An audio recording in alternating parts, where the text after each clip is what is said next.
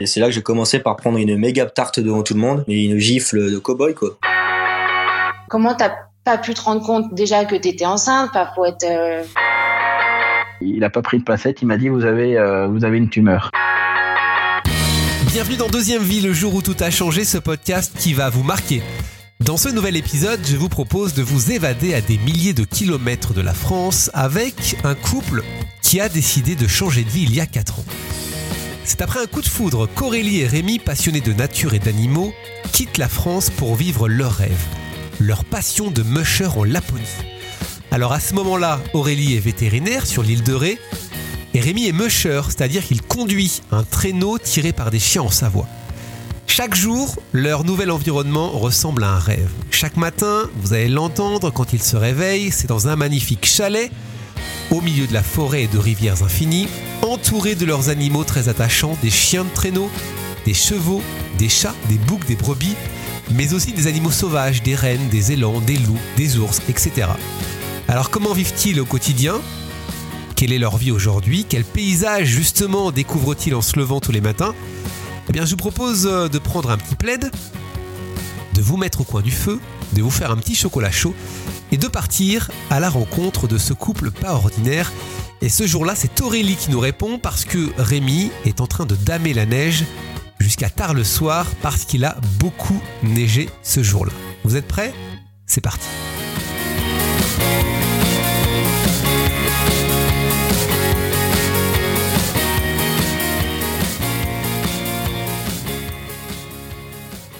Bon, j'ai beaucoup de chance parce que euh, je me trouve avec Aurélie. Salut Aurélie. Bonjour. Aurélie, il y a une grande distance qui, qui nous sépare. hein. Tu es en, en Laponie suédoise avec euh, ton compagnon Rémi, c'est ça? Ouais, exactement. Je suis à plus de 3000 km. On est presque au niveau du cercle polaire arctique.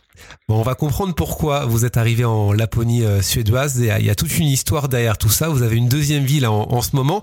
Avant justement qu'on bah, qu'on découvre ce que vous faites et pourquoi vous avez changé, est-ce que tu peux me, me raconter euh, ce que tu faisais toi et ce que faisait Rémi avant que euh, vous ne vous rencontriez et que vous arriviez en, en Laponie Alors moi, je suis vétérinaire de formation. Euh, J'ai eu la chance de pouvoir participer, aller sur une compétition de chiens de traîneau dans l'équipe vétérinaire.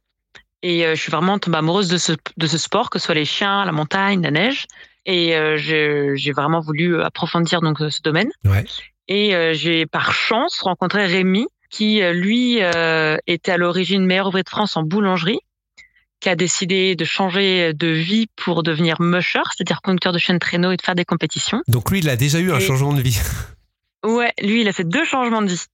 Et du coup, euh, après avoir travaillé pendant 20 ans avec dans les boulangeries, il a décidé de d'être musher et de faire des compétitions. Et nous, on s'est rencontrés sur une course, donc la Grande Odyssée Savoie-Mont-Blanc euh, dans les Alpes. Mhm. Et en fait, bah, c'est le début d'une nouvelle vie pour euh, lui et moi, où on a décidé de, de s'installer ensemble Ouais, alors en fait, Laponie. Voilà, c'est ça. Vous avez eu un, un vrai coup de foudre. C'est ce qui vous a permis d'aller vivre en Laponie. C'est ça qui vous a donné envie de, de partir. Ah ouais, exactement. C'est vraiment, euh, c'était fait très rapidement. Peut-être deux semaines après s'être rencontrés, on a décidé de, de quitter tous les deux nos vies en, Suède- en France pour aller vivre en Suède ensemble. Pourquoi vous en aviez marre un peu de vos vies françaises ou c'était vraiment euh, Non, non, non, non, mais euh, on s'est dit que ça serait encore mieux. Et pourquoi la Suède Pourquoi la Laponie suédoise? Alors euh, là, c'est Rémi qui a choisi, parce que ça faisait déjà quelques années qu'il entraînait ses chiens en Laponie, mais dans, dans un bus, en fait, en se déplaçant euh, tous les hivers d'endroit en endroit.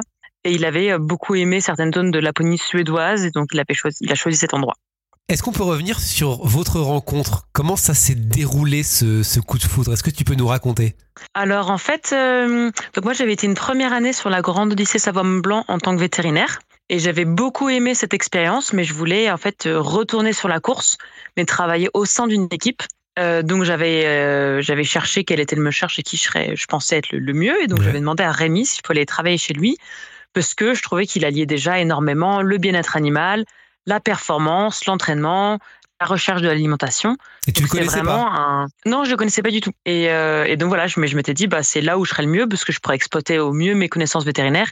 Et en plus, bah, quitte à aller chez, travailler chez un musher, euh, euh, bah, autant aller chez, chez un bon qui, qui va beaucoup m'apprendre. Et voilà, donc j'ai demandé à aller travailler chez lui. Voilà, donc en fait, on a fait la grande odyssée l'année suivante. euh, donc c'était dix jours, hein, c'est court en fait. Oui, on a, j'ai travaillé pour lui. Et euh, il s'est rien passé de spécial en fait, c'était vraiment très euh, complètement professionnel. Mhm. Mais c'est une semaine après cette course où il m'a appelé en disant qu'il voulait qu'on vive ensemble et j'ai dit oui. Aurélie, on va arriver sur ce changement de vie. Est-ce que vous avez tout quitté comme ça du jour au lendemain ou est-ce que ça a pris beaucoup plus de temps? Non, là ça a vraiment été du jour au lendemain, ça a été euh, un, un choc pour tout le monde. Euh, moi, j'étais censée signer. Bah, je, ça faisait six mois que je travaillais en France, donc j'avais pas beaucoup travaillé avant, mais je devais signer un CDI. Enfin, j'étais en Ah oui. discussion avec mes patrons pour commencer un travail. Quoi, j'étais en période d'essai. Et, euh, et en fait, ouais, hein, le vendredi, je leur discutais de euh, des horaires et du contrat, et lundi matin, je leur dis bon, en fait, je pars et je vais en Laponie suédoise. Et comment l'a pris ta famille? Euh, bah, euh, bah, ils étaient un peu surpris parce que euh, bah, parce qu'ils connaissaient pas Rémi. Ils, En plus, savaient ouais. pas du tout qui c'était, ils l'avaient jamais rencontré. Donc je leur ai dit, euh, je pars vivre en Laponie avec Rémi. Mais c'est qui? Donc voilà. Mais bon, ils ont compris. Enfin après, ils me connaissent, ils savent que je suis fonceuse et décidée et, et réfléchie. Ça se voit pas beaucoup toujours, mais je suis réfléchie. Et donc si j'avais décidé ça, j'allais aller au bout. Et, et donc ils m'ont ils, ils m'ont soutenu. Enfin, ils sont pas opposés en tout cas. Et en deux semaines, tout était réglé, vous étiez parti. Ouais. Bah du coup, je lui ai dit, je lui ai dit, je viens. Lui, il a trouvé long parce que je lui ai dit que je finissais le mois à ma clinique pour pas les, les lâcher du jour au lendemain. Et il a dit, ah, ça arrive dans dix jours, c'est long, mais euh, mais bon. c'est qu'il est aussi, il est fonceur. Donc euh, donc voilà, ouais. Au bout de au bout de dix jours, j'étais arrivée euh, dans ma nouvelle maison. Euh, je découvrais tout, euh, mon nouveau pays, ma nouvelle maison. Et du coup, euh, comment ça s'est passé pour la maison? C'est vous qui avez cherché ensemble en Suède? Comment ça s'est déroulé? Et alors, en fait, Rémi avait déjà cherché avant. Euh, il avait cherché quelques mois avant, sans savoir qu'il allait s'y installer. En fait, il cherchait une maison pour pouvoir entraîner euh, l'hiver plutôt qu'être dans, dans, dans un camion avec les chiens à se déplacer tout le temps. Parce qu'on rappelle, lui, voilà, il est musher, il a ses chiens, c'est son métier. euh. Oui, et en fait des compétitions en fait. Hmm. Et donc c'est pour ça qu'on a décidé de monter en Suède. C'était donc lui avant il montait que pour entraîner ses chiens. Ouais.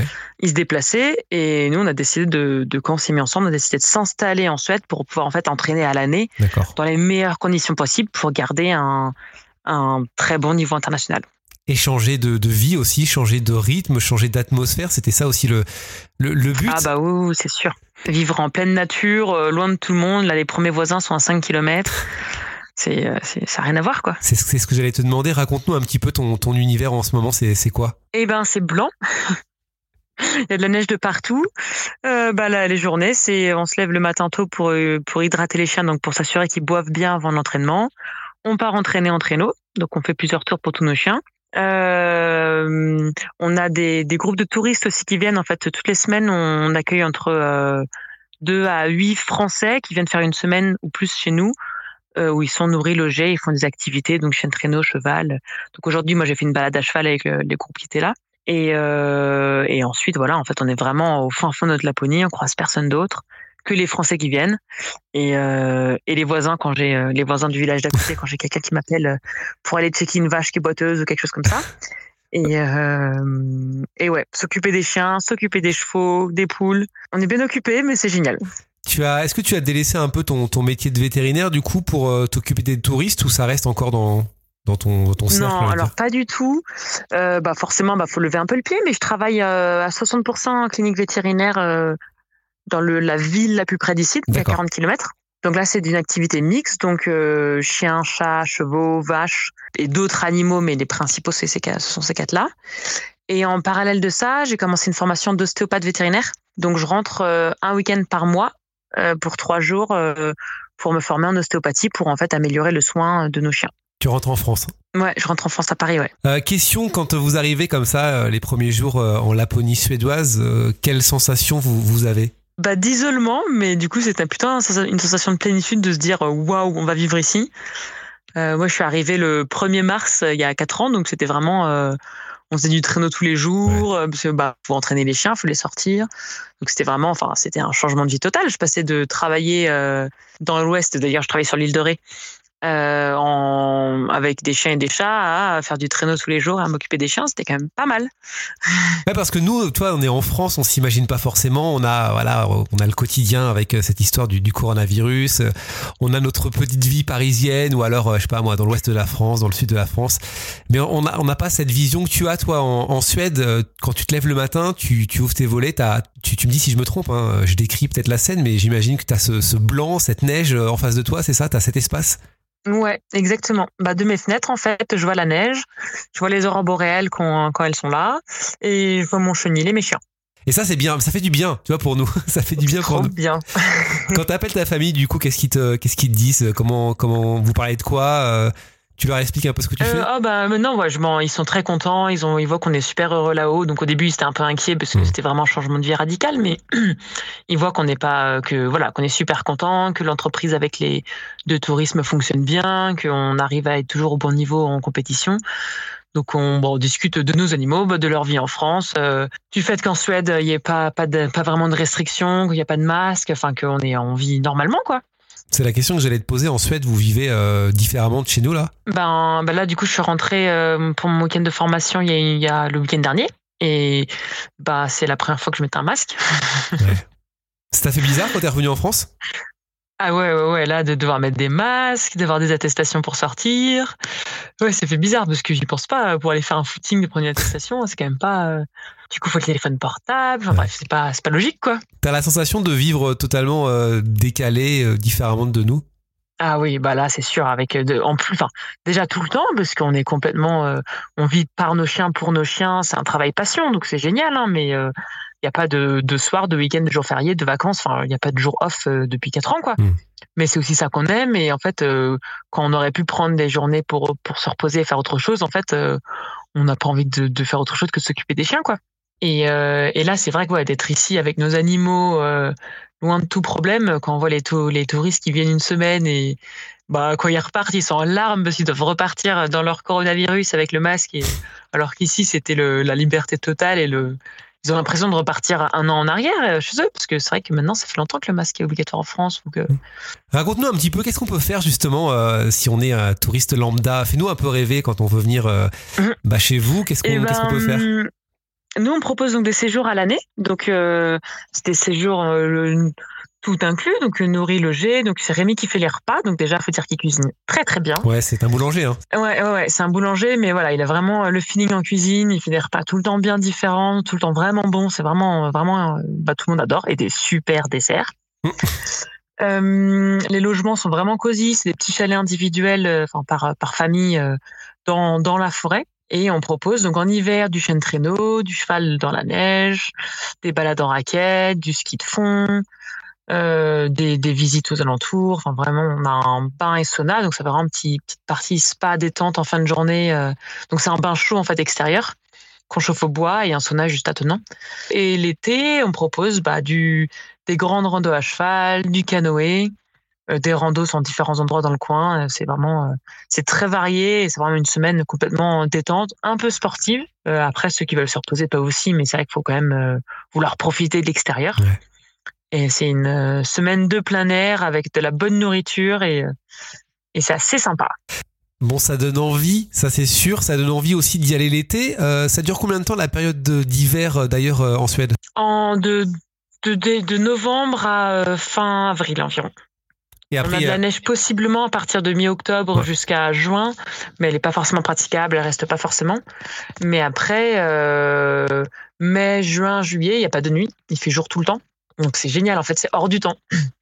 Il fait jamais nuit noire, quoi. Donc euh, à Ah tout ouais. moment, on peut sortir. Euh, Le, du coup, l'ambiance est très très calme, tout.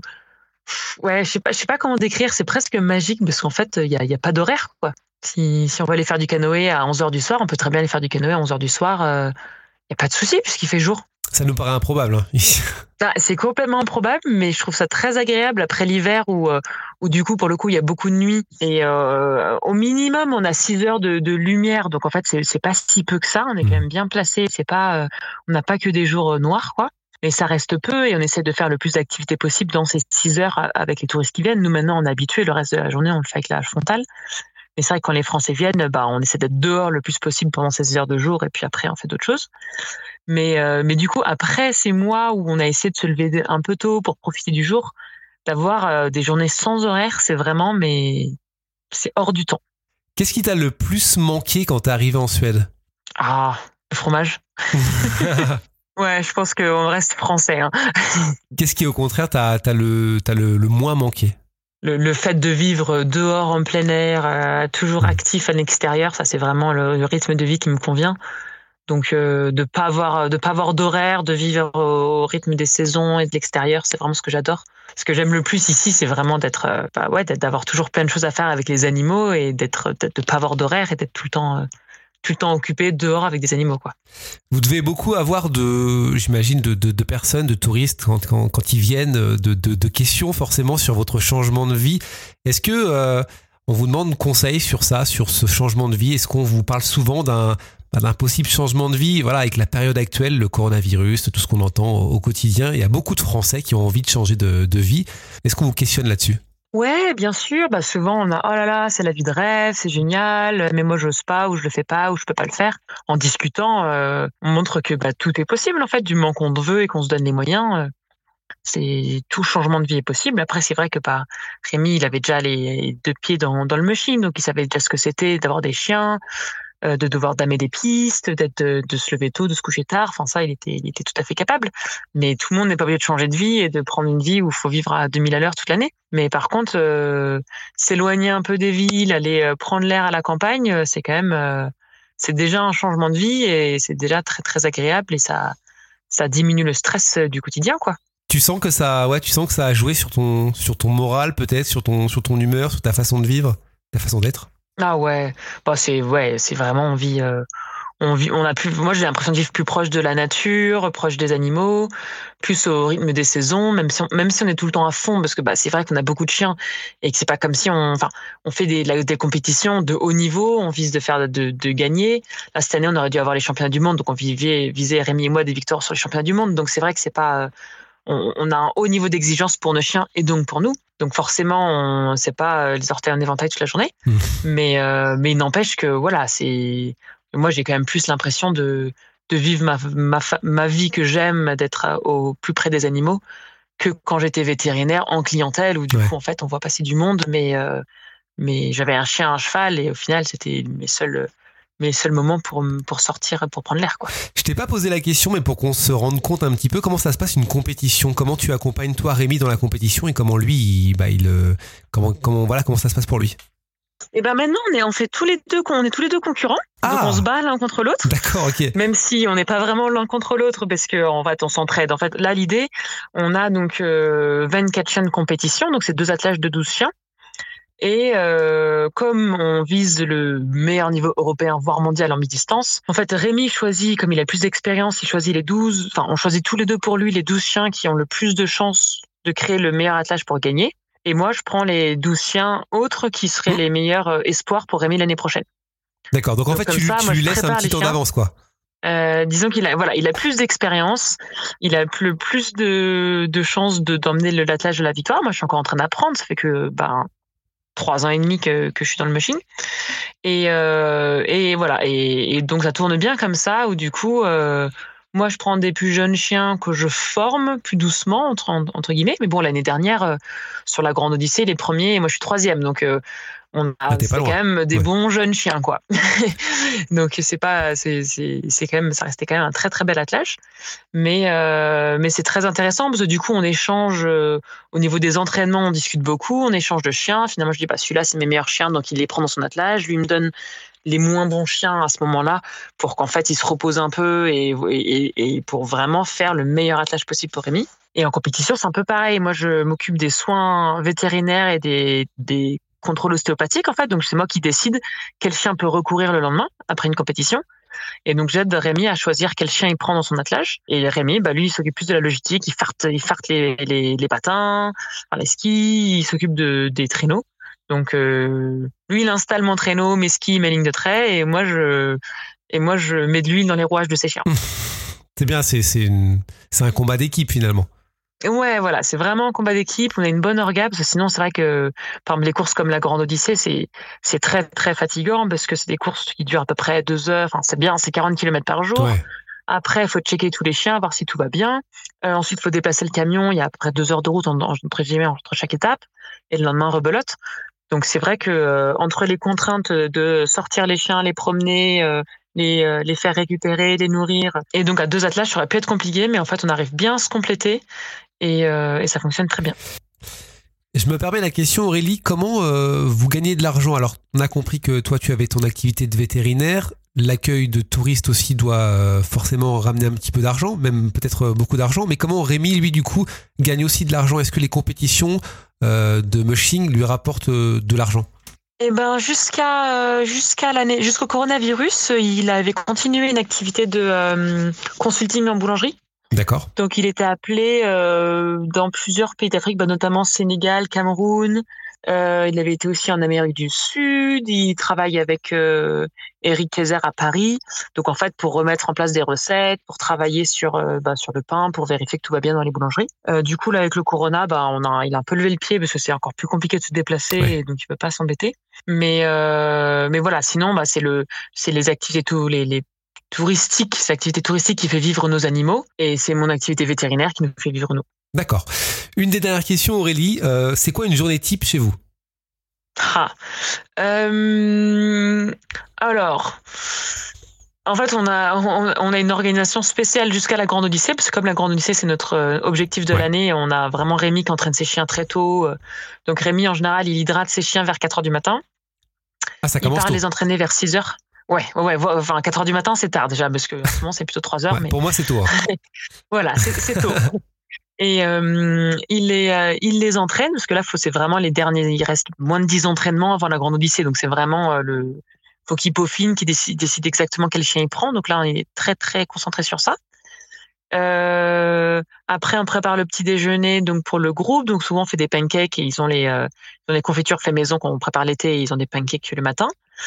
Euh, vers 9h30, on prépare l'activité. Donc, soit le groupe part faire du traîneau, soit part faire du cheval.